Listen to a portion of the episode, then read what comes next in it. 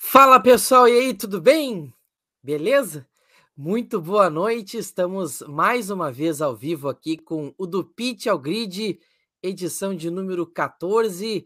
Estamos diretamente nesta segunda-feira, dia 9 de maio, para falar do fim de semana da Fórmula 1, também da W Series em Miami. Então, a volta da Fórmula 1 aos Estados Unidos, daquele jeito, né? Teve de tudo principalmente fora da pista, algumas atrações muito curiosas. Daqui a pouquinho o Eduardo Costa vai estar com a gente, mas comigo está aqui a Beatriz Barbosa. Boa noite, Beatriz. Já deu seu primeiro parecer sobre esse fim de semana de Miami, que teve muita coisa, a gente ainda vai longe para falar dessa grande, é, grande etapa da Fórmula 1 que foi voltar para os Estados Unidos em 2022. Boa noite, Maurício. Boa noite todo mundo que vai acompanhar o episódio com a gente. Bom, o final de semana de corridas em Miami foi um espetáculo, principalmente e apenas, ao meu ponto de vista, fora das pistas. É, a, a gente pode perceber que com esse GP de Miami a festa foi muito grande e que a Fórmula 1 pode tirar coisas boas do que foi a, é, essa etapa em Miami, mas que Miami também precisa aprender com as outras pistas o que é organizar o evento porque na parte do show, do espetáculo, Miami arrasou. Mas no que era realmente o foco do final de semana, que era a corrida, a pista, a segurança dos pilotos, Miami deixou muito a desejar. Então, precisa encontrar um equilíbrio entre a festa e o esporte para conseguir dar o show aí que promete ser a, essa pista de Miami no futuro. Foi só o primeiro GP, tem muito que aprender, mas pode melhorar sim e precisa, porque a gente viu aí incidentes preocupantes durante esse final de semana.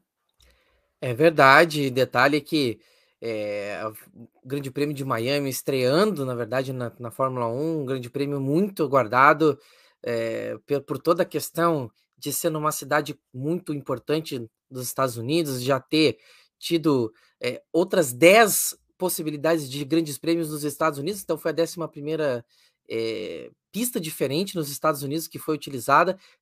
também o Eduardo Costa já está aqui de olho na gente. Daqui a pouquinho ele está aqui conosco no, no bate-papo. Então, os brabos estão aqui, o Eduardo Costa. Mas é, é um começo de temporada interessante. Mas eu já queria ouvir de você, Beatriz, a respeito dessa primeira é, impressão que você teve do fim de semana de Miami, porque, obviamente, com relação à pista, a gente não sabia o que esperar, se, se carro A, carro B ficaria bem ou não. Até tivemos uma surpresa na sexta-feira, né? O George Russell fazendo o melhor tempo. Isso deu uma certa iludida em algumas pessoas que torcem pela Mercedes, mas o fato é que é, Miami sempre entregou coisas bastante surpreendentes e desde sexta-feira isso já foi visto eu quero ouvir de você o que você teve de primeiras impressões sobre esse grande prêmio. Confesso que com todo o hype gerado por essa corrida, eu esperava um pouco mais do final de semana em si do, e do circuito. É, apesar de que quando o traçado foi revelado, eu já tinha comentado com alguns amigos que eu não achava que a corrida seria tão emocionante e acabou se comprovando isso no, no domingo. É, eu acho que tem um potencial nesse, nesse circuito. Que se ele for melhor trabalhado, as equipes virem aí com. É, agora tendo dados, tendo uma base do que pode ou não fazer em Miami, acho que as coisas tendem a ser é, melhores nos próximos anos, porém, não acho que vai ser uma baita numa corrida, algo igual Interlagos, Spa, Silverstone sempre entregam aí é, no calendário. Mas a gente sabe que veio para ficar. E como eu disse ali no começo, se o GP de Miami conseguir é, a dose perfeita aí entre essa, toda essa festa e o esporte, pode ser algo bacana de se acompanhar durante os três dias. É, na sexta-feira, o Mercedista já ficou com aquela ilusão de que o W13 finalmente tinha ido, mas percebeu que não foi, que ainda está ali mais no mesmo. As equipes estão prometendo pacotes de, de atualizações mais fortes para Barcelona, que é o próximo GP, mas deu para perceber que a Mercedes pode entregar um pouco mais. E o Russell ele vem muito forte. É, a gente brin já brincou aqui, né, falando que ele está acostumado a pilotar carro ruim, por isso está bem no WT13, mas a gente vê que ele vem muito forte, muito confiante, já casou bem ali com a Mercedes, com o seu carro, é, deu a sorte ali de contar com o safety car e fazer a sua parada ontem é, durante o safety car, então ganhou tempo, é realmente uma estratégia muito forte do Russell, e aí a gente teve ali a briga, que vai ser a briga do campeonato, já se desenhou aí para ser a grande disputa entre Ferrari e Red Bull, com a Red Bull ganhando uma clara vantagem em cima da Ferrari. O Verstappen extremamente confiante, conseguiu passar o Sainz logo na largada. Também passou muito bonito é, pelo Leclerc pelo lado que estava mais inguiável ali da pista. Então, deu um show de pilotagem, foi uma vitória tranquila do Verstappen. Quando assumiu a liderança, fez com calma. E aí a gente teve o Pérez também, que mesmo com problemas de potência, conseguiu resolver o problema, chegou ali em quarto lugar. E acredito que se não fosse por esse problema de potência do Pérez, teríamos visto uma Red Bull ainda mais forte em, é, em Miami. Assim como foi em Imola, acho que o desempenho teria sido um pouco mais próximo. Então, a Ferrari vai ter dor de cabeça com essa equipe da Red Bull no, na sequência do campeonato. Por falar na Red Bull e nessa briga com a Ferrari, é, sem dúvida nenhuma, a primeira questão que se coloca é, é sobre. Já dá para dizer, Beatriz, que a Red Bull é, já é melhor do que a Ferrari? É, já passou a Ferrari no quesito de melhor carro? É, é, a pergunta que fica desde Imola, mas que essa, essa corrida em Miami acabou meio que de novo colocando uma pulga atrás da orelha de quem já estava bastante empolgado com a Ferrari. Você já enxerga a Red Bull sendo o grande carro da Fórmula 1 em 2022 ou ainda dá para ter um pouco de parcimônia para tomar essa opinião? Olha, Maurício, eu, eu, vejo as coisas bem equilibradas entre as duas equipes. É, acho que o que deixa a Ferrari ali ainda no mesmo nível da Red Bull é que a gente já viu a Red Bull fazendo atualizações no seu carro, aqueles problemas de confiabilidade do motor que vem desde a primeira corrida e que agora voltaram a se repetir, não chegou a gerar um abandono, mas o Pérez, como eu disse, teve problemas com a potência do seu motor. Então, acho que esses dois fatores combinados ao fato de que a Ferrari ainda não fez nenhuma grande atualização do seu carro, é, fazem com que as equipes estejam nesse momento equilibradas. Porém, eu vejo o carro da Red Bull hoje com mais potência de se tornar daqui para frente o carro a ser batido do grid do que a Ferrari. A gente vê uma Ferrari que começou extremamente bem o campeonato, ali depois das duas primeiras corridas, já se falava de que não havia rivais para a Ferrari em 2022, e a Red Bull mostrou que não é bem assim que vai acontecer, que ela está aqui, que ela está brigando não só pelo bicampeonato do Verstappen, mas pelo seu é, pentacampeonato de construtores aí na Fórmula 1. Acho que daqui para frente, se esses os pequenos erros cometidos pela Ferrari e da Red Bull vão ser decisivos no campeonato. Hoje, se fosse, fôssemos falar apenas dos pilotos, Max Verstappen é mais piloto que Charles Leclerc, mas ambos têm um carro muito equiparável. O, voltando a falar, e a gente já vem batendo nessa tecla há algum tempo, onde a Red Bull ganha da Ferrari é, com mais, é, bem mais forte do que a Ferrari, no caso, são nas retas. Então, em circuitos como Imola e Miami, que contam com longa, é, retas muito longas, a Red Bull já se mostrou mais forte. Então, é, a Ferrari vem bem na classificação, mas em ritmo de corrida, a Red Bull vem mais forte. Então, a gente vai precisar ver essa atualização que a Ferrari está prometendo. Está prometendo um pacote muito grande de atualizações para Barcelona, se as atualizações funcionarem, então a gente pode ver uma vantagem da Ferrari. Porém, nesse momento, acho que os carros estão bem equilibrados e que a briga pelo, pelos títulos serão decididos nos pequenos erros que os pilotos comet, é, possam cometer ou não. E a gente sabe que nesse quesito o Verstappen vem muito mais preparado do que o Leclerc. Tendo a, a assinar embaixo, realmente, porque é, se a gente for também comparar com os, os pilotos companheiros né, dos principais concorrentes hoje ao título, tanto o Pérez quanto o Carlos Sainz são pilotos que andam num ritmo muito constante. É, o Sainz, obviamente, não, não tem tido grandes desempenhos na classificação nas últimas etapas, às vezes na corrida não tem tido sorte. O Pérez, às vezes, na classificação é que ele vai pior do que na corrida, na corrida ele costuma ir muito bem, é, mas eles andam num, num patamar bastante próximo um do outro. É, o, que, o que realmente pesa nessa briga entre Ferrari e Red Bull, a meu ver, realmente está no piloto principal. É, tanto é que Uh, ano passado, para a gente ter como um fator de comparação, é, era visível que Pérez e Bottas apanhavam bastante para chegar num ponto do mesmo nível de Hamilton e Verstappen. O Bottas talvez fosse o que mais conseguisse chegar longe, porque o carro, obviamente, é, conseguia compensar essa diferença.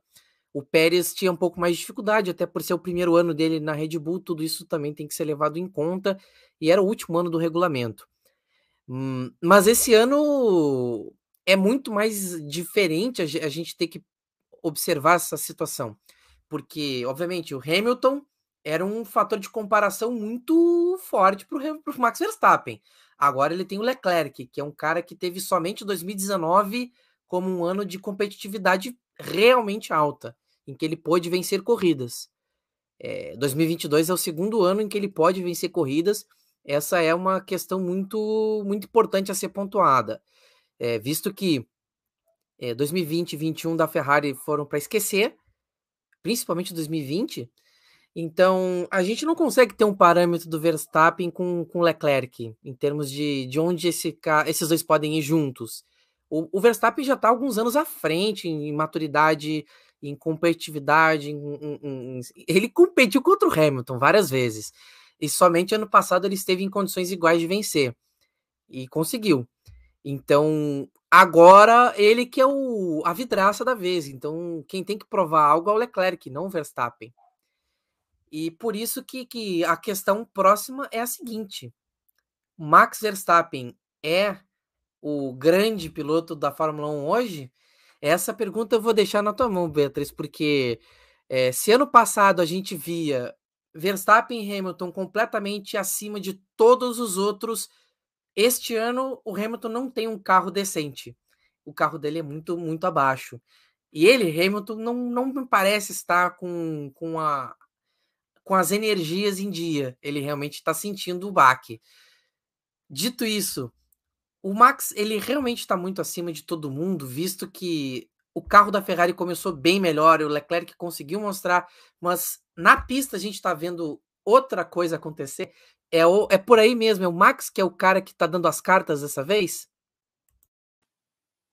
Olha só rapidinho sobre o Pérez, ele vem melhorando bastante em relação à temporada passada. E ao meu ver, ele é o cara que mais ganha com as corridas sprint, porque no, na sexta-feira ele não classifica bem, chega no sábado, ele tem uma corrida de recuperação e larga bem no domingo. Então, realmente tem um cara que está tirando vantagem das sprints, realmente é o Sérgio Pérez, que acredito que seja o companheiro aí que a Red Bull tanto procurou para o Verstappen durante tanto tempo. Agora, falando do Verstappen, ele é um fenômeno. No, você gosta ou não da pessoa Max Verstappen, você não pode negar que o cara é um fenômeno. Ele saiu do kart diretamente para a Fórmula 1, pulou aí as categorias de base que geralmente os pilotos fazem é, para chegar na categoria principal. Teve ali os seus anos de Toro Rosso, logo subiu para a Red Bull. E desde que o Verstappen surgiu, apareceu aí na Fórmula 1, ele já era dado como o cara que viria é, quebrar essa hegemonia do Hamilton, que um dia chegaria para bater de frente com o Lewis Hamilton, que foi o que aconteceu. É, às vezes a gente até esquece que o Verstappen ele é dessa geração do, do Sainz, até mesmo do Norris, do Albon, do Russell, enfim, esses pilotos que surgiram aí dessa nova geração, porque faz muito tempo que ele está na Fórmula 1 e ele não tem mais que provar para ninguém, porque já é campeão, então a, desde a temporada passada ele já deu seu nome aí, falou para o que, que veio. E hoje, com a situação da Mercedes, a situação principalmente do Hamilton, que a gente vê um cenário bem diferente do que foi nos últimos anos, um Hamilton participando mais da, do desenvolvimento do carro, testando mais possibilidades. Então, isso ontem mesmo no rádio ele acabou falando que o estrategista não está muito, é, é, muito a favor dele nessas corridas. Então, é, ver, ver o Hamilton com muitos problemas com o W13, então o Verstappen fica aí como o cara que sobra. O cara que o Hamilton foi por muitos anos, sobrando ali no grid. É, vem com problemas, se não fossem os problemas do motor da Red Bull, estaria numa posição ainda melhor no campeonato, mas é o nome a ser batido. O, o Leclerc, como você bem ressaltou, vem aí agora para sua primeira temporada é realmente para brigar por um título, mesmo que em 2019 ele brigasse por vitórias, ainda não era o cara da Ferrari para tentar brigar com o título. A gente viu o Vettel fazendo esse papel ali, é, tentando brigar com o Hamilton pelo título em 2019. Então, o Verstappen ele é um piloto completo hoje. O Verstappen é um piloto muito mais maduro do que a gente viu em outras temporadas e amadureceu justamente porque pôde brigar pelo título e precisou ter a cabeça no lugar em vários momentos da temporada passada para conseguir ser campeão. Então, hoje em dia, ele está ali mais, nessa temporada atual, ele está ali mais tranquilo. Ele já sabe o que ele tem que fazer. Então, o carro estando bom, ele estando com a cabeça no lugar, como a gente vê essa maturidade é surgindo cada vez mais no Verstappen, ele se torna o principal nome e o Leclerc, justamente por ser a primeira vez que está sentindo essa pressão do título, vai ter que correr bastante atrás, porque o Verstappen está esse passo gigantesco à frente dele. E estando tão à frente, é óbvio que tendo um carro bom, o favoritismo do título fica para o Verstappen, que com certeza é o cara da vez. É, de fato, Max Verstappen, é, só para fatos de curiosidade, em todas as provas que ele conseguiu concluir em 2022, ele venceu. Então é um fenômeno, de fato, Max Verstappen, que atingiu a marca de 23 vitórias, então ele se igualou, por exemplo, ao Nelson Piquet, que é uma marca muito importante, Nelson Piquet é tricampeão do mundo, então é, o, o, vale lembrar que o Verstappen tem 25 anos, praticamente, ele tá aí na idade de 24, 25 anos, e para você ter uma ideia, com essa mesma idade, o Hamilton tinha conseguido 14 vitórias. 14 vitórias.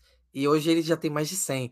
Então, se você pegar é, o potencial de dominância que pode ter o Verstappen, vai muito longe ainda esse número de vitórias. Ele é muito jovem, já conseguiu um, uma marca muito impressionante até aqui.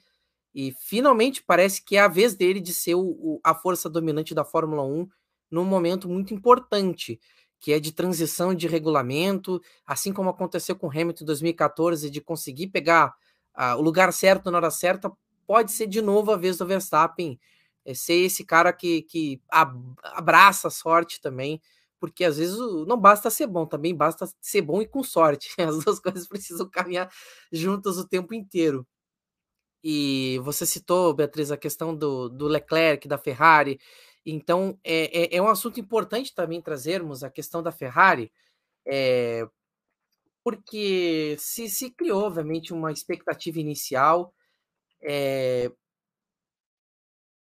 e a gente fica pensando, e e o que, que, pode estar tá acontecendo com esse carro da Ferrari? É, por quê? Imola havia uma expectativa de Ferrari fazer barba, cabelo e bigode. No final das contas, a Red Bull foi quem, quem deu a, a cara, a tapa e foi lá que conseguiu o resultado. Agora, em Miami, a Ferrari teve bom desempenho, fez pole em segundo lugar, então primeira fila com Leclerc e Sainz, mas chegou na corrida e penou bastante. Tanto que o Leclerc na, no seu Instagram publicou que é uma pena não ter conseguido vencer por falta de ritmo e tudo. É na questão do ritmo de corrida que a coisa tá pegando mais forte para a Ferrari. O que, que tá dando de, de errado nessa briga com a Red Bull para a coisa começar a ficar pouquinho mais difícil para a Ferrari pensar no campeonato, porque a Red Bull já está batendo na porta ali no campeonato de construtores. Pode ser uma impressão que ficou devido ao começo avassalador da Ferrari e aí os problemas que as outras equipes foram enfrentando, mas a sensação que fica é que a Ferrari se acomodou naquele carro que deu muito certo de início e aí as outras equipes foram se atualizando, foram vendo onde estavam errando, conseguiram se recuperar, conseguiram evoluir e a Ferrari ficou só naquela promessa. Não, Barcelona chega um pacote de atualização. Em Barcelona a gente resolve. Foi mais ou menos essa impressão que ficou, né? A mesma coisa ali com a Mercedes. Em Barcelona a gente resolve. Tudo ficou para a Espanha. E aí nisso a gente viu a Red Bull que vem para defender o título do Verstappen, como eu já, já tinha citado, é, não perdendo tempo, viu? A gente tinha os problemas, até porque não podia perder tempo, porque o problema da Red Bull era muito grave. É, mas ao mesmo tempo que acertou o motor, também foi acertando os outros é, problemas de aerodinâmica. Evoluiu bastante com o carro. A gente sabe que a Red Bull é uma equipe que tem um, é, um poder ali de engenharia muito forte, é uma equipe muito perspicaz nesse ponto, e evoluiu ao ponto de fazer um carro super rápido, e a Ferrari, que desde o começo vinha apresentando problemas com o carro na reta, por exemplo, não atualizou esse, esse seu defeito para tentar é, se sobressair, continuar se sobressaindo. Nisso, enfrentou muitos problemas com os pilotos. Imola, que foi ali onde é, meio que as coisas começaram a ruir, é, eu até citei isso no episódio passado. O problema não foi com o carro especificamente, o problema foi com os erros dos pilotos. O Sainz abandonou, o Leclerc teve um erro gravíssimo que fez ele perder o pódio. Então, essa questão dos pilotos vem pesando muito para a Ferrari, principalmente com o Sainz,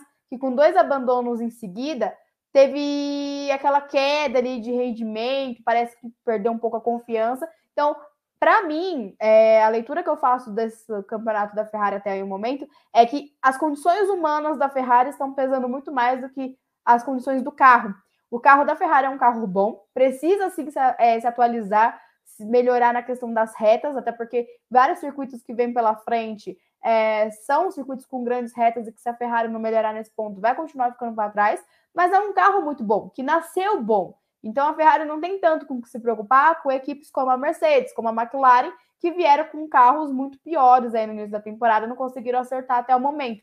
Então, justamente por estar com essa folga, é, tem mais tempo ali para é, conseguir acertar esse seu. Para mim, o defeito da Ferrari é justamente na reta, não consegue é, manter o ritmo, então tem mais tempo ali para melhorar esse ponto da aerodinâmica do carro. Mas também precisa trabalhar bastante psicológico com seus pilotos para conseguir, em equipe, junto com o fator é, carro e, e piloto, é, se sobressair. Porque se os pilotos continuarem perdendo para eles mesmos, antes de perder para qualquer adversário, então as coisas vão se complicar ainda mais para a Ferrari no decorrer da temporada. Pois é, a questão psicológica é muito importante nesse campeonato, é, visto que ano passado também uh, sobrou, né, guerra psicológica entre Mercedes e Red Bull, entre Hamilton e Verstappen, é, e o Leclerc é um piloto que tem um histórico bem, bem curioso, assim, com relação a, a, ao lado psicológico, porque ele, é, ele tem uma questão de ser muito duro consigo mesmo. Isso é uma marca da, da trajetória do Leclerc até aqui, tanto na boa fase quanto na fase ruim da Ferrari. Ele sabe muito bem quando erra e por que erra. É bom por um lado, mas por outro é, é um pouco complicado para o piloto, porque ele, ele, ele sente muito o erro, ele sente muito baque. O Carlos Sainz, eu não sei até que ponto ele também é um piloto que vai se é, sentir tanto. Ele me parece um cara que trabalha mais, é um cara que baixa a cabeça e vai fundo e não tem medo. É, mas é, é, é, diferente você estar tá no meio do grid e fazer esse tipo de postura do que disputando por vitórias, por pódios é, você precisa de ter muito mais casca, muito mais dureza. E, e é sobre esses aspectos que, que eu tenho trazido também sobre a Ferrari, que a Mercedes também merece destaque, porque é, aqui a, a, manchete, a luz no fim do túnel, porque o George Russell mais uma vez conseguiu levar esse carro ao top 5. Hamilton é, teve, de alguma forma, talvez uma das suas corridas é, um pouquinho menos apagadas nessa temporada, nesse grande prêmio. Talvez o Bahrein vai ser a melhor corrida dele, até pela questão de ter conseguido chegar mais longe. Mas é, a Mercedes já conseguiu ver um pouquinho de esperança de melhora, né? Pelo menos de não ser tão abaixo de Ferrari, Red Bull e, e tentar brigar com a McLaren, um pouquinho também com a Alfa Romeo pelas posições mais acima. Porém, o Hamilton ele tem sido mais destaque fora da pista do que dentro da pista. Isso é muito ruim para a categoria. É muito, muito ruim para a categoria. Um piloto com sete títulos mundiais, com todos os recordes aos seus, pés, ser destaque por questões de, de fora da pista preocupam muito, porque é, na pista a coisa não está acontecendo. Quem está tentando fazer alguma coisa é o George Russell. O Hamilton parece que às vezes é, esse ano ele jogou um pouco os pontos muito cedo e tá na modo de contenção de danos. É, vamos dizer assim, como se fosse. É, já que vamos, estamos falando do GP de Miami, que teve o estádio do Miami Dolphins, entrou no modo de tank. Realmente conteve os danos. E o Hamilton. Aí o Dudu já tá com a gente. Ô, ô Dudu, já vou, já vou te botar na berlinda aqui.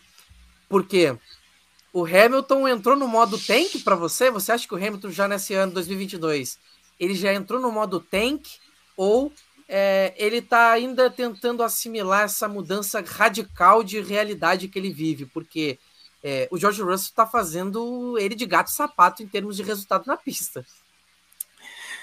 Primeiro, boa noite, Maurício, Beatriz, ou bom dia, boa tarde, boa noite para quem está ouvindo no agregador.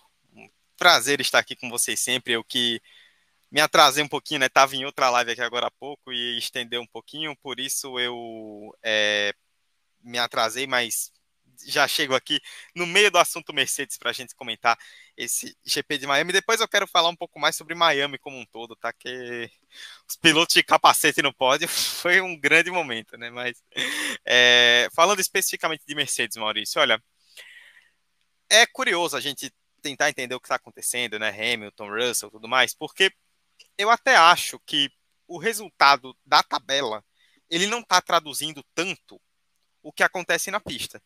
Porque se a gente pegar é, todas as situações que aconteceram né, até agora, é, lá no Bahrein o Hamilton foi mais rápido que o Russell, chegou à frente do Russell no quali e na, na verdade no quali até se não me engano ele não no quali ele ficou para trás, né, ele foi, largou em nono e na corrida ele chegou logo atrás.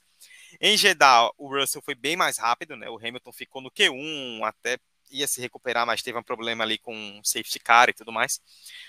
Depois, na Austrália, eu acho que o Hamilton foi até mais rápido do que o Russell. Ele vinha fazendo uma corrida superior.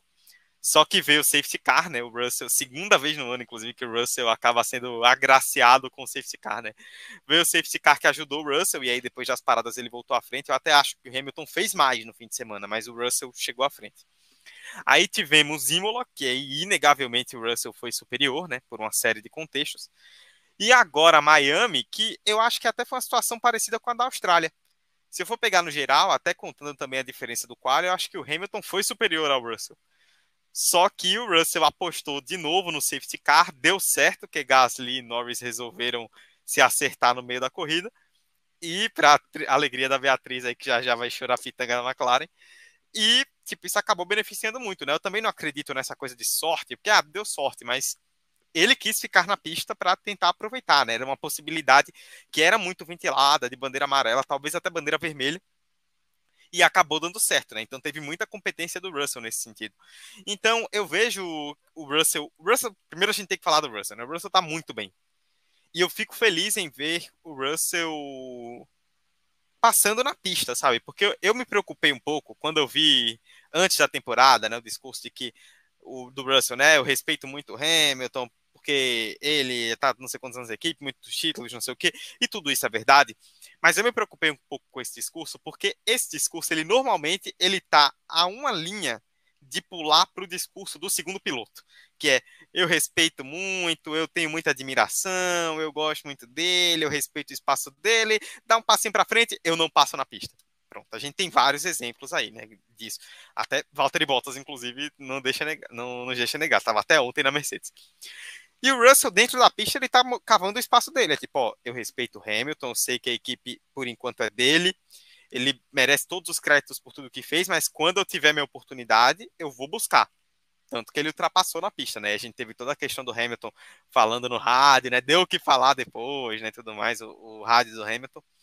Mas, enfim, primeiro a gente tem que destacar o Russell, que está muito bem. Sobre o Hamilton, o que eu tenho a dizer é isso, né? Acho que em fins de semana, a nível de desempenho, acho que ele tem sido, na quantidade total de fins de semana, acho que ele está ainda acima do Russell, só que o Russell está convertendo em resultado, e a gente tem que entender também isso que o Maurício citou, um ponto importante, que é uma realidade nova, né? O Hamilton vem de uma equipe que ganhou os últimos oito campeonatos de construtores e sete de pilotos, e só perdeu de pilotos do ano passado na última volta para uma equipe que está se contentando com quinto e sexto lugar. Mercedes melhorou em Miami, trouxe uma parte das atualizações prometidas, não entrou no buraco como em outras corridas, mas ainda é pouco. A gente ainda viu Russell eliminado no Q2, a gente ainda viu os dois muito longe de Ferrari e Red Bull, é pouco porque a Mercedes almeja. Dentro disso tudo, é uma realidade diferente que o Hamilton, sem dúvida alguma, está se adaptando. A Mercedes tem testado aí coisas novas nos dois carros.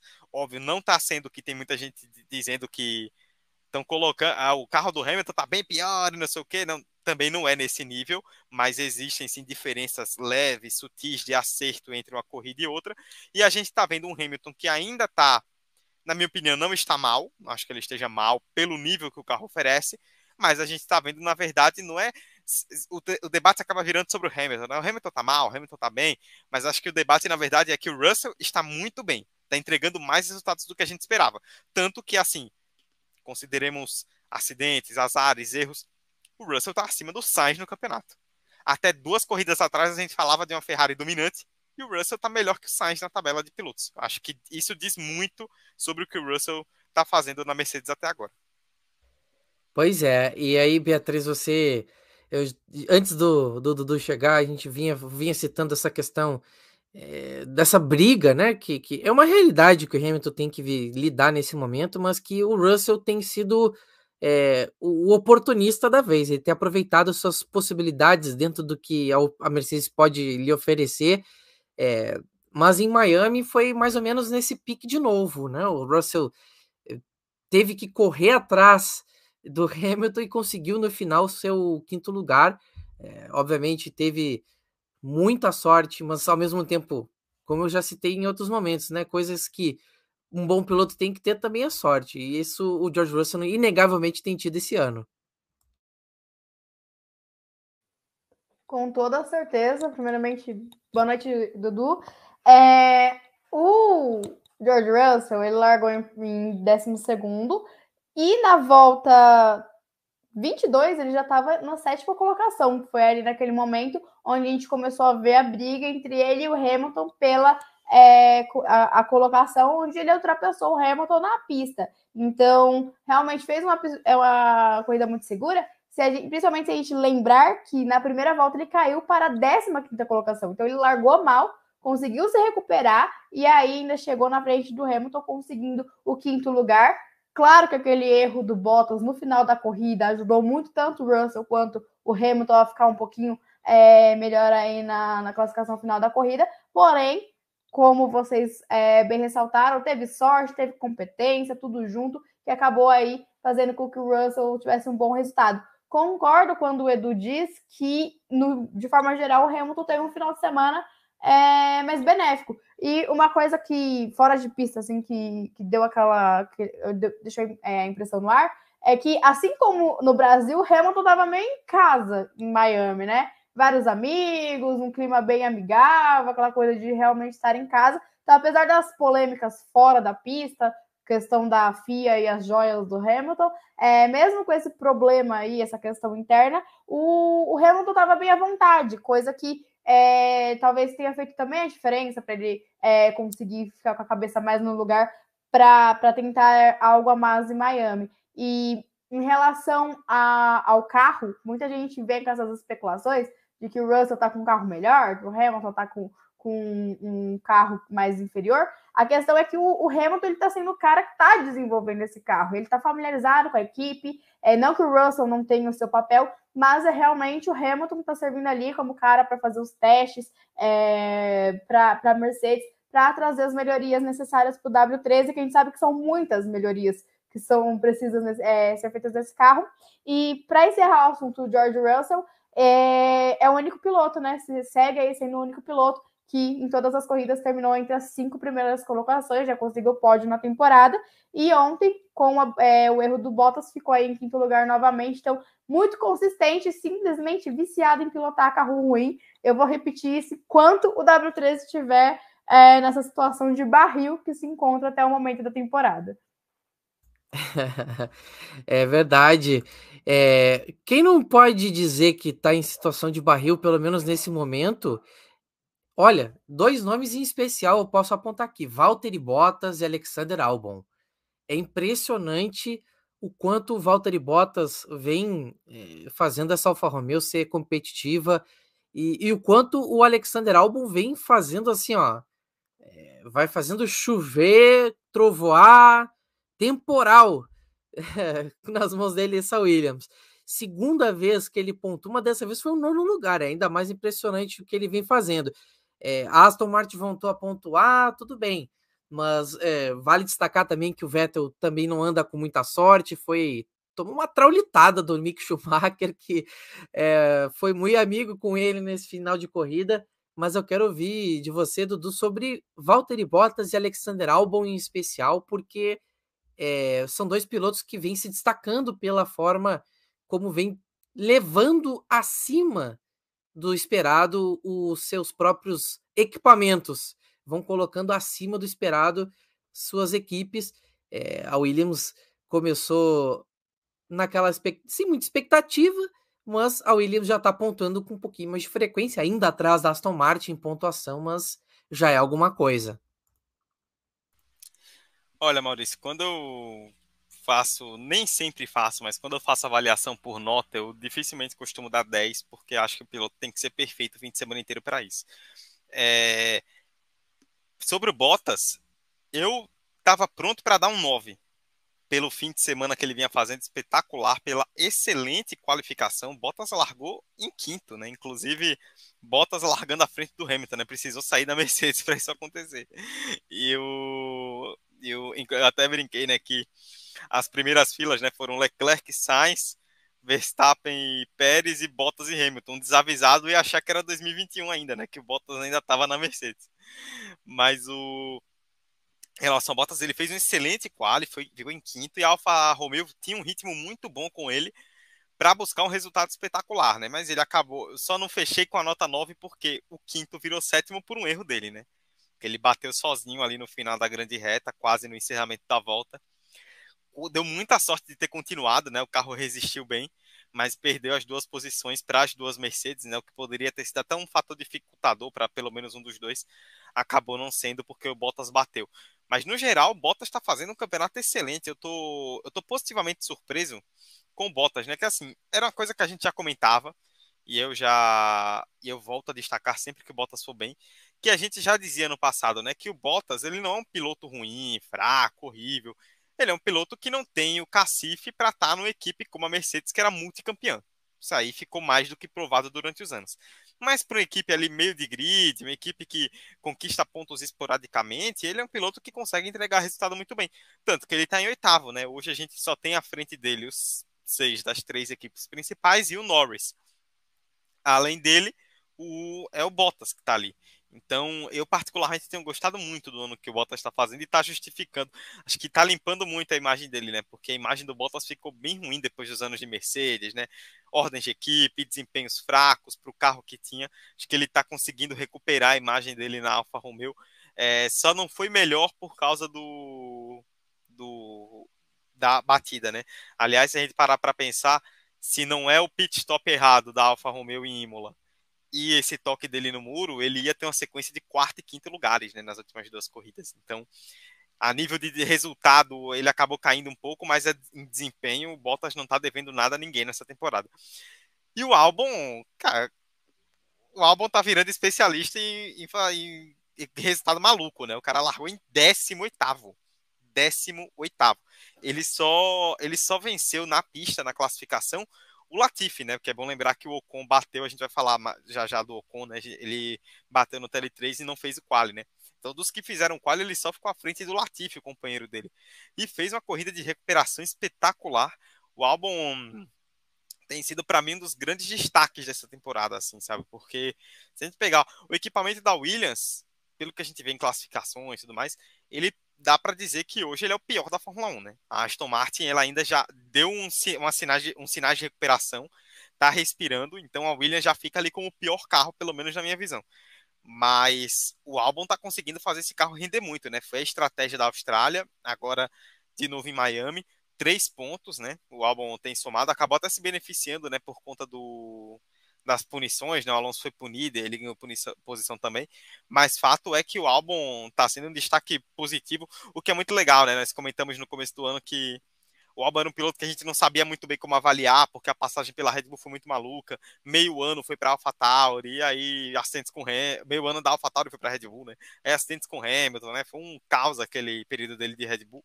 Mas agora na Williams ele está se mostrando realmente um, um piloto se não um, um craque, mas pelo menos um piloto de bom calibre que merece mais tempo na Fórmula 1, com certeza. Eu tô feliz vendo o álbum.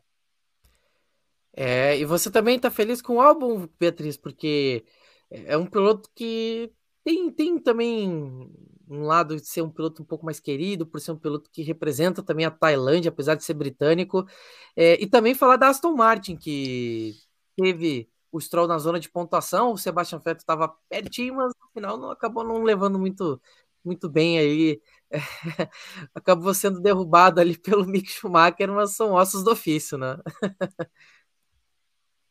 Não, acontece, acontece, faz parte do esporte, mas é, vou falar primeiro do Bottas. O, o Bottas ele ficou ali entre a quinta e a sexta colocação até a volta 49, que foi quando ele errou sozinho. Então, concordo quando o Edu disse que ele mesmo tirou a sua nota 9 aí, mas vem faz, tirando leite de pedra dessa Alfa Romeo. E, e aí, falar um pouco mais da equipe. A Alfa Romeo, quando a gente foi falar ali da Mercedes, você disse que a Mercedes brigar ali mais perto de uma McLaren, até mesmo de uma Alfa Romeo.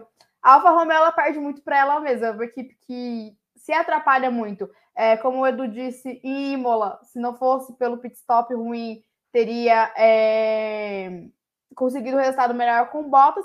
E nessa corrida, a gente viu que o Joe fez pouquíssimas voltas, já foi para o box, já recolheu, porque é, o carro deu problema. Então, é um, um carro que, que realmente tem problemas ali de confiabilidade, mas já fala passando aí para o álbum, eu estou feliz demais em ver o álbum nesse retorno para a Fórmula 1, porque é, até quando eu falei do, dos jovens pilotos, eu coloquei o álbum nessa nova geração, porque é um piloto que eu realmente me agrado. Como o, o Edu disse, é, é difícil ter um retrospecto dele com aquele ano maluco ali é, com a Red Bull, mas é um piloto que eu realmente me agrado com a pilotagem dele e a gente vê que tem o potencial quando consegue resultados tão é, bons com a Williams. É o terceiro ponto dele, né? Ele ficou na nona colocação com as punições do, é, do com a punição do Alonso, perdão, e foi se beneficiando ali com a batida do Vettel, com o Mick Schumacher. Também ele parou antes do safety car, então conforme os pilotos foram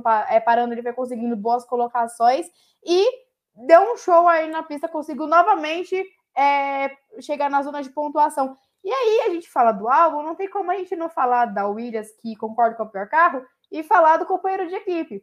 Porque eu fui dar uma olhada no campeonato de pilotos hoje, né? Antes de vir gravar o podcast. Perdão. E eu vi que o Latifi conseguiu a proeza de estar em 21 primeiro. Porque mesmo não pontuando e o Huckenberg não tendo pontuado nas duas corridas que fez, desculpa de novo, ele ainda está na frente porque conseguiu terminar à frente do Latifi. Então, acho que realmente a gente vai se desenhando aí para um, um grid sem Nicolás Latifi no próximo ano, mesmo ele tendo um aporte financeiro muito grande dentro da Williams. E em questão aí da Aston Martin, é... você citou que bons pilotos também precisam contar com a sorte. E o Vettel é um bom piloto que não está contando com a sorte nesse ano. O Vettel ele conseguiu fazer uma corrida inteira em 2022, que foi justamente a corrida em Imola, onde ele pontuou. Agora, ele estava se encaminhando para conseguir pontuar novamente é, em Miami, estava ali com um, na nona colocação. E aí o Mick Schumacher também estava se encaminhando. Ele vinha no final de semana bom, é, de desempenho bom, conseguiu se classificar na frente do Magnussen pela primeira vez. E estragou tudo. E não estragou só o seu próprio final de semana, como acabou estragando do Vettel também. Os dois estavam ali se encaminhando para pontuarem juntos, que seria muito legal de ver. A gente sabe que o Vettel tem essa questão de ser uma espécie de padrinho para o Mick Schumacher, é, mas não deu certo. O Mick Schumacher bateu e acabou com a corrida dos dois. E aí veio o Lance Stroll, que tanto ele quanto o Vettel largaram do pit lane, mas o Stroll conseguiu ficar ali no décimo lugar na classificação e voltou ao décimo lugar com as punições do Ricardo e do Alonso. É, conseguiu mais um pontinho aí para a Aston Martin, mostrando que a, Aston Martin está conseguindo aí, mesmo que a passos lentos, se recuperar. Vale lembrar que a Aston Martin vai vir com um carro totalmente novo é, em Barcelona, vai descartar esse carro aí das primeiras corridas para tentar um desempenho melhor. Tomara que junto com o desempenho melhor venha também mais sorte para os dois pilotos, principalmente para o Vettel, que começou 2022 com o pé esquerdo. O... Olha, Maurício, só rapidinho antes da gente. Por favor. Puxar. É, é um comentário, então, de pergunta que pode nos colocar aqui numa fogueira, inclusive, mas que eu, eu vi um pessoal fazendo essa reflexão nas redes sociais. Boas reflexões, né? Que normalmente a rede social tá cheia de gente falando um monte de besteira, né? Mas às vezes você encontra as boas reflexões sobre os pilotos do grid, eu fiquei me perguntando e até pensei, pô, vou trazer isso para a live, né, de hoje. É, se a gente for pegar a lista, assim, dos piores pilotos do grid, a Bia citou o Latifi. O Latifi, incontestavelmente, né? Ele vai repetir o feito Mazepin ano passado, né? Foi o 21 no campeonato de 20. É, mas, bem, temos o Latifi hoje, incontestavelmente, é o pior piloto. Se a gente olhar para os outros, mais abaixo, assim, ah, quem seriam os piores pilotos da Fórmula 1 hoje, é, depois do Latifi? Será que eu estaria sendo muito chato ou talvez desonesto se eu colocasse o Schumacher? Porque assim. Nem um pouco. A gente coloca muita esperança no Schumacher pelo nome, mas a verdade é que ele está entregando muito pouco. É, existe uma questão que se fala muito do Schumacher, a Bia acompanha as categorias de base bem, que ele é um piloto que rende melhor no segundo ano, né? E apesar desse seu segundo ano dele na categoria, é o primeiro ano num carro novo, então, beleza, ah, porque tem adaptação, tá. Gente, o Magnussen sentou no carro faltando dois dias para acabar a pré-temporada. No meio do negócio, ele foi contratado de última hora. E ele já soma 15 pontos. E olha que o Magnussen não é nenhum as do volante, assim, ele é um bom piloto, a gente já falou aqui das qualidades, mas não é o Verstappen, né? Então, assim, eu confesso que eu me preocupo muito vendo o Schumacher nessa situação, porque, óbvio, são cinco corridas, ainda falta muita coisa. Mas fato é que a gente está vendo um Schumacher abaixo até das expectativas que a gente tinha. E olha, se ele continuar nesse ritmo, assim, com Leclerc e Sainz no futuro, com contratos abertos na Ferrari, eu não vejo esse, essa vaga na Ferrari se abrindo, não, porque nomes, nomes, desempenhos à parte. Né? Pois é, né? Pois é. é mas eu não, não vejo como nenhum absurdo, não, Dudu, essa questão do, do Mick Schumacher desde o ano passado. Não é porque ele era companheiro de equipe do Mazepin que ele se eximia de, de ser um piloto muito abaixo. É, porque, enfim, mesmo com carro ruim, por exemplo, o Russell fazia o, o Latifi de nada, não né? tirava para nada o Latifi. Acho que isso, isso tem que ser levado em conta também. Acho que é, o cenário de, de, adversidade não pode ser um, um vamos assim, um, um esconderijo para o piloto, né? Tem que ser um momento para ele, inclusive, se sair dali com alguma coisa como trunfo. Mas não, não, não parece ser o caso do, do Mick Schumacher, que tem um carro decente dessa vez, mas que, sinceramente, pegando até a tabela de classificação do campeonato, não é nada agradável o cenário para ele, porque só ele e o Latifi não pontuaram no campeonato. Isso é muito significativo, tendo em vista que Aston Martin talvez seja a segunda equipe com um pior carro na categoria hoje. E, e ele está bem, bem, bem atrás do Magnussen, que é o décimo colocado no campeonato. E tem uma outra questão que, que acho que é importante a gente trazer, porque é, a equipe Alpine tem sido, talvez aí, esteja brigando com a McLaren, com a Alfa Romeo, para ser a, a, força atrás da Mercedes, né, no resto. É, porém, um fato não pode ser deixado de lado, quanto o Ocon tem sido um piloto muito regular. Ele tá com uma diferença de 22 pontos para o Alonso. Ele tem 24 pontos e o Alonso tem 2 no campeonato. É uma diferença muito grande para um cara como o Fernando Alonso, um cara que é bicampeão do mundo, um cara com uma trajetória para lá de laureada no esporte, é, tá tomando um, um, bom chocolate do, do Ocon agora. É, Dudu, é, é para quem ainda diz ter muito gás no tanque, para quem diz ainda ter muita gana de permanecer na Fórmula 1, talvez não seja um bom cartão de visitas estar tão atrás do Ocon. Tudo bem que a gente pode considerar algumas questões é, de quebras, enfim, mas de toda forma o Ocon vem sendo uma pedra no sapato do Alonso sempre que possível. Olha, Maurício, eu realmente acho, em se tratando de Ocon, que a gente tem que valorizar mais o que o Ocon está fazendo. Não é de agora.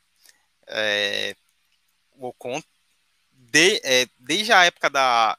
Quando eu falo né, um pouco a respeito dos pilotos pagantes, é, o Ocon, para mim, é um exemplo do prejuízo, porque se a gente parar para pensar, o Ocon da Força Índia era um Ocon que batia de frente com o Pérez. Batia literalmente, às vezes, de frente com o Pérez.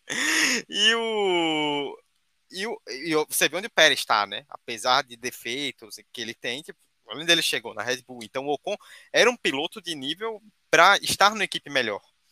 Só que aí ele ficou um ano fora da Fórmula 1 porque o Lawrence Stroll comprou a Force India, virou Racing Point e colocou o filhote dele lá, né?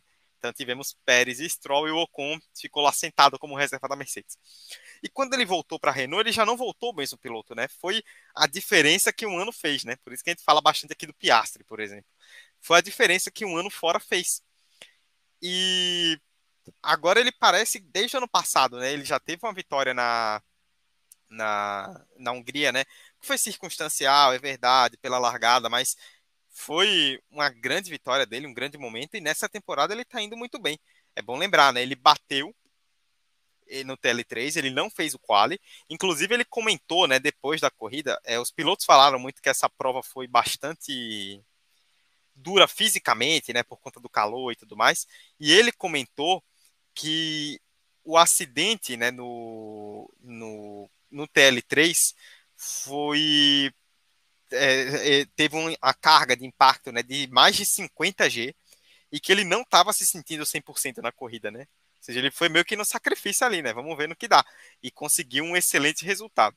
É, eu vou deixar para a Beatriz falar mais do Ocon, porque depois, quando ela terminar, eu quero falar sobre a situação que aconteceu. Não sei se a Beatriz já vai até pincelar, que aconteceu entre os pilotos ali da, da Alpine, que está gerando uns burburinhos aí, né? Vamos, daqui a pouco a gente comenta sobre isso.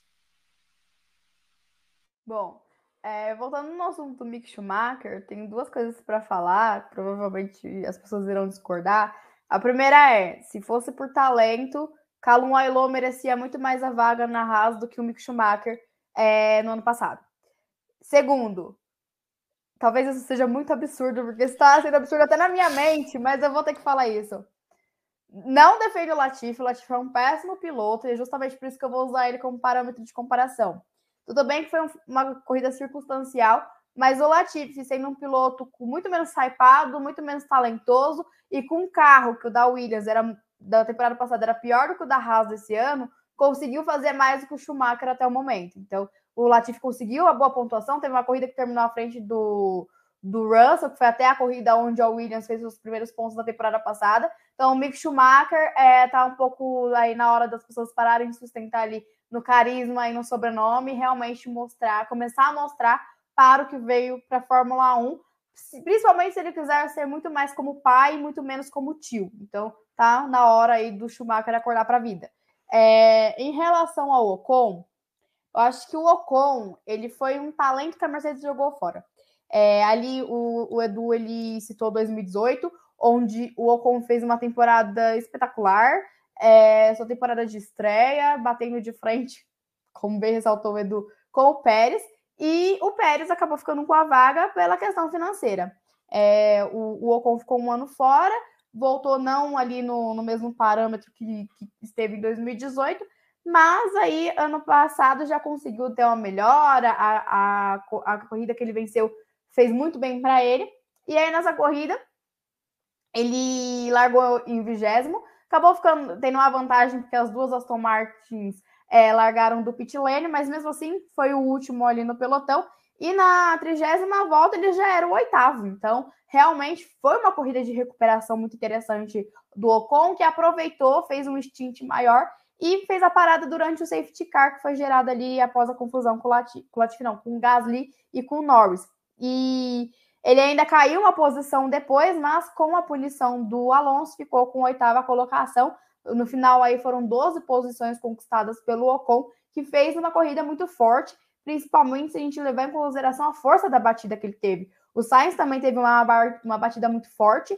É, a batida do Sainz foi na sexta-feira e ele estava reclamando ainda no domingo de dores no pescoço, no quadril. Então foi, foram corridas assim muito mais difíceis para esses dois pilotos que tiveram essas batidas extremamente fortes do que foi ali para outros pilotos que a gente viu no final da corrida o quanto eles estavam exaustos, o quanto é, o calor de Miami exigiu do preparo físico dos pilotos. Então, correr nessas situações e fazer uma corrida de recuperação, uma corrida tão forte quando, quanto foi a do Ocon, justifica, aí eu já vou deixar para o Edu e para o Maurício, é, justifica ele não ter acatado o rádio da Alpine. Eu tô do lado do Ocon nessa, acho que ele fez certo.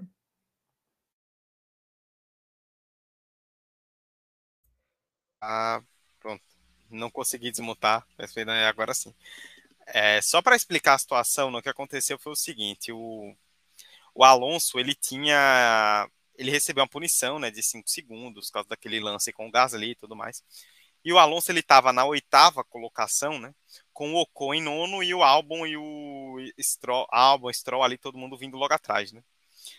E o, a equipe pediu no final, entrou no rádio, né? E pediu para o Ocon dar uma segurada no ritmo para ele poder abrir cinco segundos para Alonso. E aí o Alonso poder tomar a punição e não perder a posição. Depois, né, o, Alonso vi, o Alonso tomou outra punição de cinco segundos, mas foi depois da corrida. Naquele momento não se sabia da segunda punição. E aí o, o Ocon respondeu no áudio, tipo, no rádio, né, abertamente, que não iria conseguir cumprir essa ordem. E aí, depois, né, a equipe continuou insistindo, na última volta pediu novamente, e ele não o fez, né, no momento com a justificativa de que se ele segurasse o ritmo, ele, poder, ele acabaria perdendo a posição para quem vinha atrás, né, que tinha um bolo ali meio junto no meio do grid. Então, com essa justificativa, ele não cedeu a posição. É, a Alpine não comentou muito sobre o assunto, até agora não, publicamente não se criou nenhum que procó, assim, nem nada, mas a gente viu uma repercussão grande nas redes sociais por conta disso, né? Muita gente, principalmente fãs do Alonso, questionando a decisão do Ocon. E assim, o Alonso tem seus 40 anos de idade, já é outro Alonso, a gente já sabe. Mas o Alonso tem um histórico muito muito forte aí de não ter grandes relações com companheiros de equipe, né? Até agora estava indo, tá indo tudo bem com o Ocon, mas eles não se colocaram ainda em nenhuma posição de disputa para valer um com o outro. E é bom lembrar, antes de jogar para o Maurício, que o Ocon também não é um piloto com histórico de muito carinho com o companheiro, né? Eu citei agora há pouco o Pérez, né? A gente teve aí vários momentos ali deles baterem mesmo, né, na pista. É, em disputas roda a roda com o outro na época da antiga Force India. E na época da Renault, né, ele não chegou nenhum nenhum ele não chegou a ter nenhum tipo de briga com o Ricardo, mas ele mas ele chegou a ter situações em que a equipe é, pediu, é, o Ricardo pediu, né, na verdade, para a equipe ceder, pedir para o Con ceder passagem para o Ricardo, isso em 2020, e a equipe disse não. E já teve, e também teve outra situação, é, se eu não me engano, em 2020 também, no GP da Rússia, que o, a equipe pediu para o Ocon ceder e o Ocon cedeu, mas não de primeira.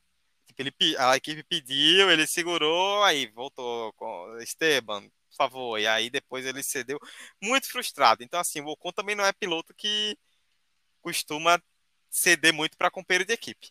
Então, não acho que vai escalar para algo forte, porque justamente pelo que eu sei do Alonso está em outra fase assim da carreira, mas é importante a gente ficar de olho porque não foi uma situação super tranquila na Alpine nesse final de semana, não. É, e por falar em situação não muito tranquila, a Beatriz já deve estar tá esperando do assunto chegar, né? A McLaren, mais uma vez, em um fim de semana bastante difícil, é, o Norris acabou abandonando e o Ricardo, mais uma vez, numa corrida que, olha, eu vou ser bem sincero, mais uma vez, é um, um ele, faz uma temporada de dar inveja a, sei lá, a um piloto da estirpe, talvez, você um pouquinho, é um pouquinho exagerado, um pouquinho criativo, mas ele tá ali no nível do Thiago Monteiro, ali da, da, da, da Jordan, piloto no meio do grid, uma temporada para esquecer e que, se for lembrar dele, vai ser por uma coisa muito fortuita. É, mas é, é, preocupante, no mínimo, se a gente for falar do Ricardo.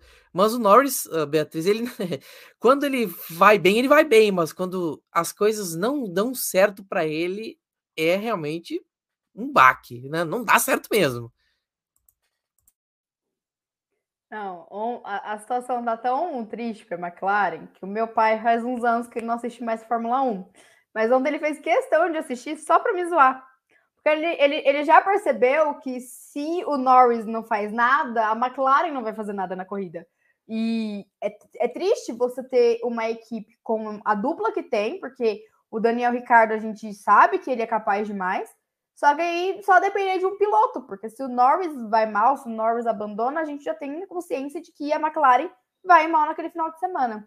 E eu juro para vocês que desde ontem eu tava pensando, o que, que eu vou falar sobre a McLaren nesse final de semana? Porque não tem o que falar, a McLaren foi muito ruim. É, e aí, não tem como falar de como a McLaren está sendo ruim, nesse, principalmente nesse final de semana, sem citar o que Daniel Ricardo não faz pela McLaren. É, eu até brinquei ontem no, no, nosso grupo do WhatsApp que eu não tenho mais pano para passar para Daniel Ricardo, porque chegou numa situação que não dá mais para arranjar uma desculpa. Eu vejo algumas pessoas no Twitter falando que o estrategista da McLaren está falhando com o Ricardo, que é, o Norris é muito mais beneficiado dentro da equipe, porque é o primeiro piloto, porque a equipe não liga muito para o Ricardo, e que é injusto o Ricardo sair para entrar um piloto da Indy, enfim. Vários comentários defendendo o Daniel Ricardo, só que para você defender uma pessoa, ela tem que fazer por merecer. E o Ricardo não está classificando bem, o Ricardo sempre andando atrás do Norris, uma diferença muito grande. Quando a Ferrari estava ali naquele, naquela dominância no começo do ano, não que não esteja ruim agora, mas enfim, quando era realmente é, aquele hype inteiro sobre, em cima da Ferrari, a gente falava muito como o Sainz não conseguia acompanhar o, o Leclerc. Só que isso, o, o, Sainz, o Leclerc em primeiro, o Sainz em segundo. O Ricardo e o, e o Norris, a gente não dá para fazer essa comparação, porque é o, é, o, é o Norris em sétimo e o Ricardo em décimo quarto. Então, chegou um ponto em que é cabível, sim, da McLaren pensar em já substituir Daniel Ricardo em 2023. Acho que ele vai ser substituído. A questão é só se vai ser em 2023 ou vai esperar até 2024. É... Nesse final de semana, a gente esperava uma McLaren muito mais forte, né? Veio forte em Imola, conseguiu ali um terceiro lugar, um tanto quanto inesperado, mas ao mesmo tempo muito comemorado. E aí não consegue nem pontuar. Claro, teve o problema ali do Norris, que, ao meu ver, aquele incidente com o Gasly foi erro dos dois. O Norris tinha mais espaço na pista, decidiu ir mais próximo do Gasly que já havia com o pneu furado e acabou que os dois saíram da corrida. Mas eu acho que para falar desse GP, mas a gente tem que falar do Daniel Ricardo. E é, eu tentei, né, em outro, outros episódios aqui, ser mais legal com o Daniel Ricardo, mas está na hora de colocar a mão na consciência e realmente. Não digo que ele não está trabalhando, mas perceber onde ele está errando. Porque é, faz o seu trabalho, mas faz mal, faz de qualquer jeito. E está na hora de acordar, porque uma coisa é ele perder espaço na McLaren e vir outro piloto para substituir. Mas aí fica a questão: vai ter equipe que vai querer o Ricardo nessa situação? Sendo que tem uma safra tão boa de pilotos chegando, pedindo passagem. Então, é, não só aí os pilotos que estão sendo cogitados para a vaga da McLaren, mas outros pilotos que fazem parte de academias, como o Piastri, que está esperando por uma vaga, o, o, o, próprio álbum, que pode pintar numa equipe melhor daqui para frente, o Gasly, que também é um piloto muito falado, é, para assumir vagas em equipes maiores. Então, será que esses pilotos que estão pedindo passagem vão dar abertura para Daniel Ricardo ter um espaço, sendo que Daniel Ricardo está se sustentando hoje em dia dentro da Fórmula 1 pelo seu carisma e não pelo que ele demonstra na pista? Então, realmente, Daniel Ricardo precisa dar uma melhorada, ter um upgrade aí total para que ele consiga se manter bem na Fórmula 1 daqui para frente, porque senão já pode esperar aí é, a sua, o seu contrato não renovado e procurar espaço em outra categoria, porque chegou no limite aí. É, só que realmente é muito torcedor do, do, Ricardo que consegue continuar passando o famoso pano para ele é, nessa temporada. É, Dudu, o, o, o modo acobou a paz foi ligada para o Ricardo, né? É, a gente vem, às vezes a gente vem comentando, né, que o Daniel Ricardo é, é uma sombra do que já foi, mas o companheiro Ricciardo está tomando conta do corpo do Daniel Ricardo, que venceu pela Red Bull e fez até uma vitória pela McLaren. É, é, vamos lá, Dudu, o que está acontecendo com a McLaren? Só para quem não pegou a referência, esse vídeo do Surmani falando Ricciardo é uma das melhores coisas que existe na internet, tá? Assim, é, vale procurar. Mas o Bom, falando sobre o Ricardo, assim, eu comentei na live de expectativas da temporada, né? Que eu achava que ia ser o ano que a galera ia desencanar do Ricardo. Eu não queria estar certo, porque acho que o Ricardo já fez muita coisa boa na Fórmula 1, principalmente na Red Bull. Mas está ficando cada vez mais difícil realmente, porque, olha, enquanto. A, acho que a grande questão não é nem só o desempenho do Ricardo em si, porque a gente já viu o Ricardo muito melhor em outros tempos do que agora, mas a base de comparação dele com o Norris acaba ficando até irreal, porque olha o que o Norris está fazendo com a McLaren, né? Realmente esse final de semana não foi muito legal. E ainda teve ali de brinde a batida. Uma batida meio de sinal de trânsito, né? Com Gasly. Um vai, outro não viu que foi, quando foi, pá. É bem batida de trânsito mesmo, né? Mas o. Mas é, tipo, uma coisa que a gente tem comentado, né? É que também, né, dentre várias, é que as, os carros eles estão se entendendo muito com cada pista e isso está fazendo com que as equipes possam ir bem ou mal em determinadas corridas. Eu acho que é o caso da McLaren. A McLaren ela veio bem melhorando, né? Tanto em em Jeddah já melhorou, na Austrália, em Imola então nem se fala, né? Com o pódio do Norris e voltou a cair nesse final de semana, né? Acho que vai muito da, do estilo da pista que acabou não casando com a McLaren. A gente teve a questão dos pneus também, que foram um grande diferencial. O próprio Norris falou depois de Imola, né, que o pódio foi muito legal e tal, mas não sei o que, mas é, que se deve à evolução da equipe, principalmente pela forma como a equipe está entendendo o carro, né? Que é bom lembrar que é um novo regulamento, carros completamente diferentes e as equipes ainda estão se entendendo com seus carros, né? Parece o caso da McLaren. Nesse final de semana ela não conseguiu se entender e acabou caindo, né? Não conseguiu ter um bom resultado. E o Ricardo, no fim das contas, para completar, né, a, a, a desgraça, a, a, o Ricardo ainda foi punido, né, no final, né? Ele teve uma disputa de posição com o Magnussen e aí a, a, a direção de prova julgou, né, depois da corrida, que ele, que ele saiu da pista e ganhou vantagem, com isso perdeu 5 segundos, ainda caiu para décimo caiu para décimo terceiro, né? Ele perdeu posição ainda, chegou na décima terceira colocação na classificação oficial. Então, olha, a fase do Ricardo vai de mal a pior e o Norris, acho que realmente, né, como a McLaren não conseguiu se entender no final de semana, ele também acabou acabou ficando para trás. Ainda fez um bom quali, né? Ficou em oitavo, ficou entre os dez primeiros ali, conseguiu colocar bem a McLaren, mas na corrida não teve ritmo e aí o acidente com o Gasly acabou sendo ali a a, a chave de ouro, a chave de ouro enferrujada, né, digamos assim, desse fim de semana ruim que a McLaren teve em Miami. Bom, falando de Miami ainda, teve a estreia da W Series. Semana passada nós trouxemos aqui é, a Cibele para falar da prévia da temporada, trazendo destaques. E eu queria começar com você, Beatriz, sobre essa estreia da, da, da W Series. É, meio que chovendo no molhado, né? Apesar do, do tempo quente em Miami, porque foi mais uma vez a Jamie Chadwick botando tudo para quebrar, né? Mais uma vez mostrando que está muito acima no favoritismo e cumpriu com as expectativas. Nossa, com toda certeza. Ela que ganhou as duas provas do final de semana. Miami aí contou com a rodada dupla. É, foi pole na segunda corrida. Eu vi algumas pessoas aí na, no Twitter confusas em como foi dada a classificação do, do grid da segunda corrida. É, então, para quem não conseguiu entender, ela foi dada a partir da segunda volta mais rápida da classificação. Então, a primeira volta mais rápida definiu a, o grid da primeira corrida, a segunda volta da segunda corrida, e aí nessa a Jamie Chadwick levou a melhor. É, não que ela precise largar na pole, né? Porque no sábado não largou e a sorte esteve ao lado dela.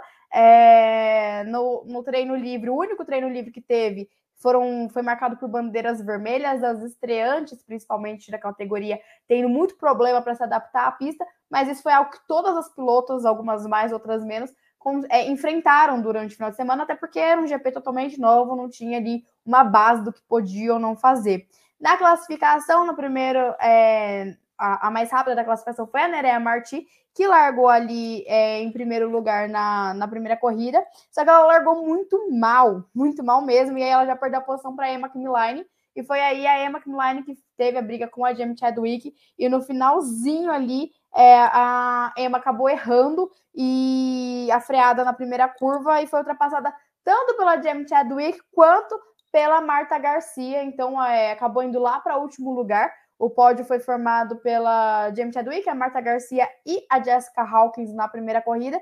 E a Bruna Tomazelli, que é a nossa representante aí na W Series, que esse final de semana teve uma chuva de capacetes especiais, a Bruna Tomazelli estava com muito legal, homenageando aí o Ayrton Senna, Mas enfim, a Bruna Tomazelli largou de 14 e chegou em sexto lugar, marcou seus primeiros pontos na categoria, então realmente uma corrida de recuperação extraordinária para a Bruna Tomazelli no sábado, que no domingo não teve a mesma sorte, logo ali nas primeiras voltas teve dois pneus furados, com a parada nos boxes muito lenta, é, acabou chegando em último na prova, é, e a Jamie Chadwick liderou por 17 voltas com tranquilidade, não teve ali ninguém no seu retrovisor na segunda corrida, teve briga pelo segundo lugar e pelo terceiro lugar. É, nessa corrida, a Alice Powell, que é hoje a principal adversária da Jamie Chadwick na categoria, conseguiu é, o terceiro lugar, brigou ali com a Emma Kimmeline, que veio numa final de semana totalmente azarado também, errou novamente ali no final, perdendo a posição para Alice Powell.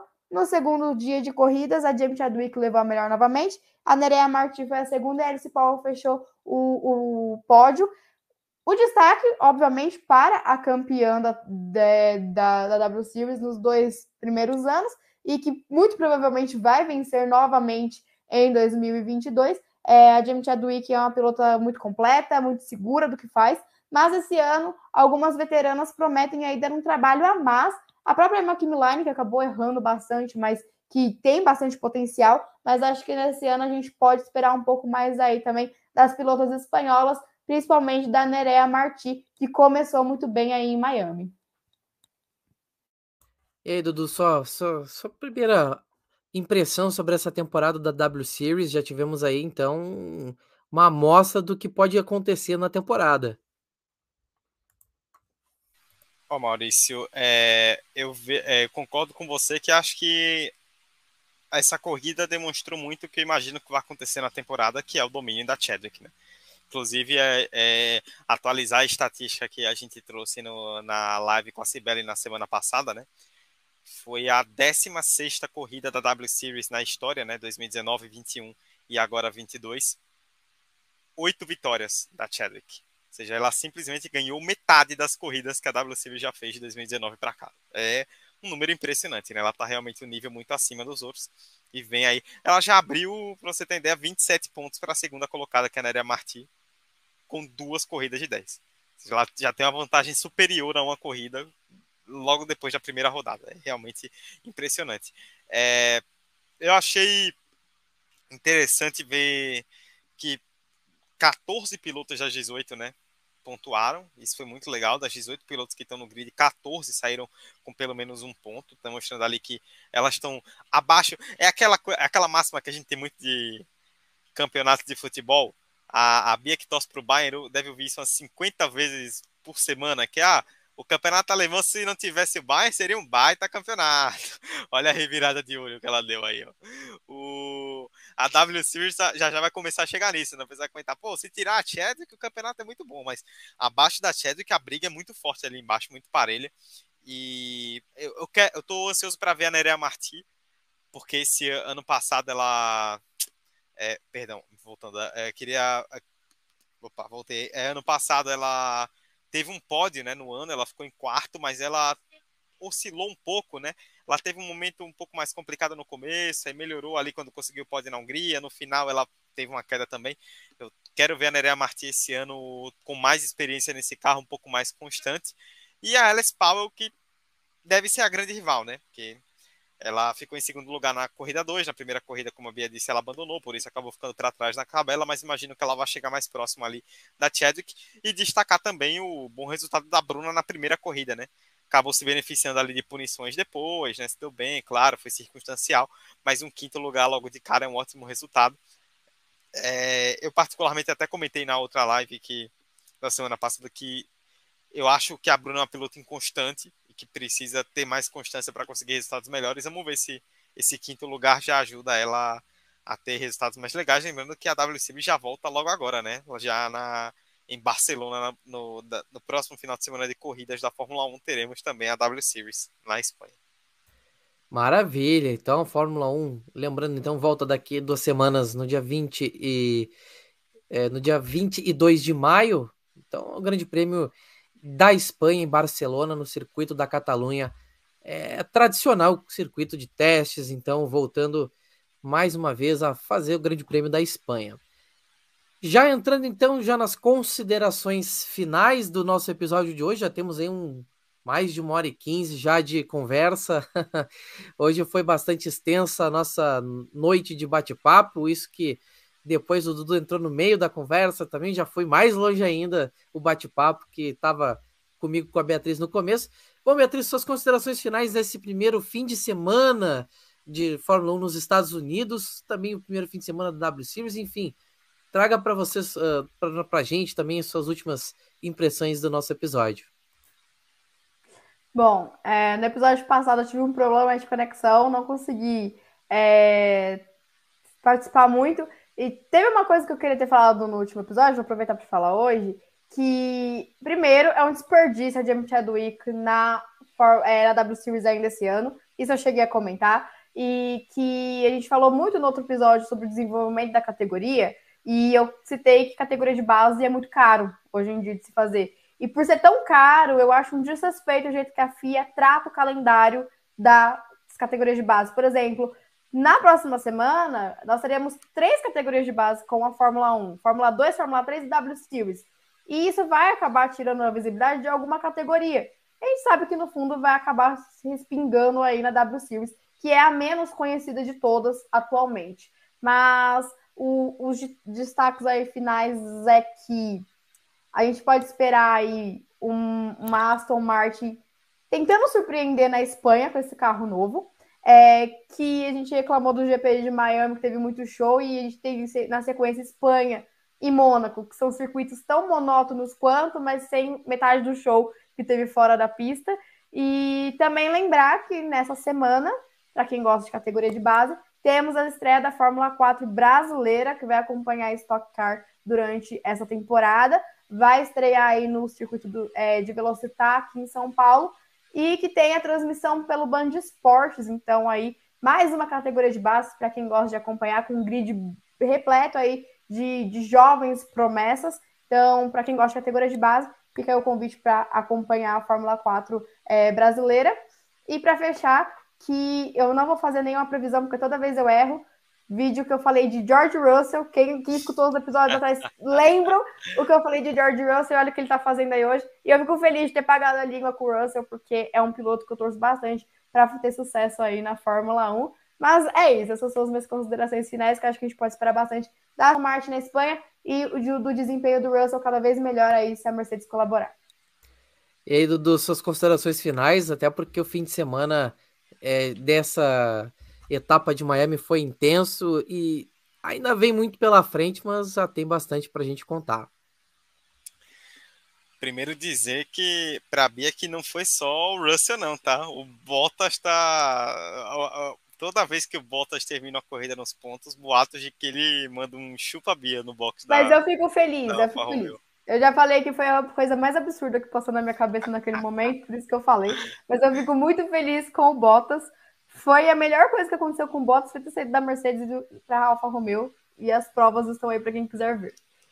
Não, mas a gente brinca assim com, com palpite e tal, palpite certo, palpite errado, mas o que, o que essa pessoinha aqui abaixo de nós ó, entende de automobilismo é brincadeira, hein? Você não se levem por um, por um palpite errado do Valtteri Bottas. O que a Bia entende de automobilismo é, é um absurdo. Mas, bom, Maurício, é, né? Foi um GP muito movimentado. Eu sei que vocês comentaram sobre isso enquanto eu estava fora, mas só para dar uma pincelada. O extra pista, né, que chamou muita atenção, a quantidade de famosos, a, a quantidade de gente que estava no, no, no grid, né? A gente viu, né? Rodou aí o mundo, né? A foto, a famosa foto, né? Lewis Hamilton, Tom Brady, Michael Jordan, David Beckham. Foi apenas uma parte do naipe do, dos pilotos, né? Que estavam lá no do, dos, pilotos, dos pilotos, não, dos famosos, né? Que estavam no grid. Foi realmente um fim de semana de muita que chama muita atenção. Inclusive rodou bastante vídeo, até compartilhei com o Maurício o o, o Martin Brundle, né? Como repórter lá da Sky, foi entrevistar o Paulo Banchero, que é um jogador da NBA que vai ser selecionado agora no draft, achando que era o Patrick Mahomes, cara, o quarterback do Chiefs, né? E o Brandon, ele é um cara assim que claramente ele não tá nem aí para aquela coisa famosa, né? Então, então é um grid cheio e ele ah, só quer entrevistar. Então ele passa por umas pessoas famosas, ele não faz ideia de quem são. Então, é, é sensacional o grid walk do Martin Brandon. Ele é, ele é uma lenda. Mas, assim, Foi um fim de semana muito chamativo, né, pelas ações extrapista. O pessoal na Europa reclamou, né? O que eu particularmente acho é que o pessoal pega muito no pé, né? Mas assim, a gente viu muita gente que estava em Miami, né, relatando que a experiência que a Fórmula 1 levou para os fãs em Miami durante a semana foi impressionante. E a gente viu a corrida se vender, né? A quantidade de patrocinadores, famosos presentes, todas as ações promocionais, Miami se vendeu. E Sim. acho que é um sinal muito claro que veio para ficar, que não vai ser a gente, óbvio, não vão ser todos os fins de semana, que a gente tem Imola, tem Silverstone, tem as pistas mais tradicionais, Spa, mas vai ser mais comum a gente ver esses fins de semana com muitas ações, com muita coisa. Las Vegas vem aí ano que vem e promete muito nesse sentido. E assim, a Liberty ela tá fazendo a Fórmula 1 virar no verde depois da pandemia, a, fazendo as equipes começarem a ter perspectiva de lucro, com novas montadoras querendo entrar como fornecedoras, a gente tá vendo Audi Porsche, né? Gente querendo entrar como equipe, que aí tem uma questão muito de da própria FIA, as equipes, aquela estrutura interna ruim da Fórmula 1 barrarem, mas a Andretti e outras marcas também querendo entrar como equipes. A gente tá vendo a Fórmula 1 financeiramente se colocar num cenário muito positivo. Não é o, não é o fato dos pilotos entrarem de capacete no pódio que vai estragar a parada, né? É brega, é, é brega, tal, é, é, chamativo, é coisa de americano mesmo, quem acompanha a Indy, NASCAR sabe muito bem. Mas se isso está fazendo a Fórmula 1 se tornar mais chamativa e ter mais audiência, tudo bem. É uma coisa a longo prazo, né? A Fórmula 1 está plantando agora para daqui a 3, 4, 5 anos ver a audiência disparar nos Estados Unidos. E a gente sabe que americano gosta dessas coisas. Então, eu particularmente não vejo com mais maus olhos. Não precisava ter um, ter um capacete com os pilotos no pódio? Eu acho que não, né? Foi meio brega. Isso é um fato. Eles estavam meio desconfortáveis, mas são apenas detalhes. Acho que no geral, na pista a corrida foi fraca, mas fora da pista acho que foi um, um sucesso aí a experiência Miami.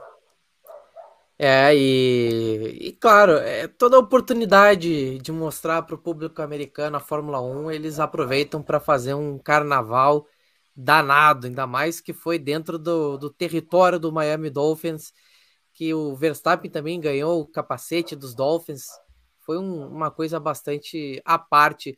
É, então eu não estava levando muita fé que eles realmente iam colocar o capacete na, na hora do pódio, mas foi essa a, a brincadeira, né? Mas... O Maurício, boatos de que é o mais perto que o Dolphins vai chegar de um, de um pódio, né? No, no futuro próximo. É, sem dúvida. Já nos últimos tempos, o estádio deles já foi casa de um Super Bowl, mas não para o Miami Dolphins, foi onde o Kansas City Chiefs ganhou, mas é, fazer o que, né? É, é, ser o, o, o anfitrião já tá valendo mais a pena do que tentar chegar lá, dar menos trabalho. Mas você pode seguir nos acompanhando aqui nas redes sociais, no Twitter, no Instagram, arroba do Pitch Grid, onde você acompanha todas as nossas movimentações, as nossas publicações, e onde você vai saber se a gente está no ar ou não, quando a gente vai estar tá no ar. E, claro, você está nos ouvindo também pelo agregador de podcast, e é aí que você vai ficar ligado. Ó, se inscreve no nosso canal de podcasts, também aqui no YouTube, nos nossos canais de vídeo. Sempre tem alternativa para você nos acompanhar de diversas formas. Você segue a gente no Instagram e no Twitter, em que os outros conteúdos estão também sendo publicados, tá certo? A gente se vê na próxima semana. O do Pitch ao Grid volta no próximo episódio, episódio número 15. A gente agradece a sua companhia. Uma boa noite a todos e tchau, tchau.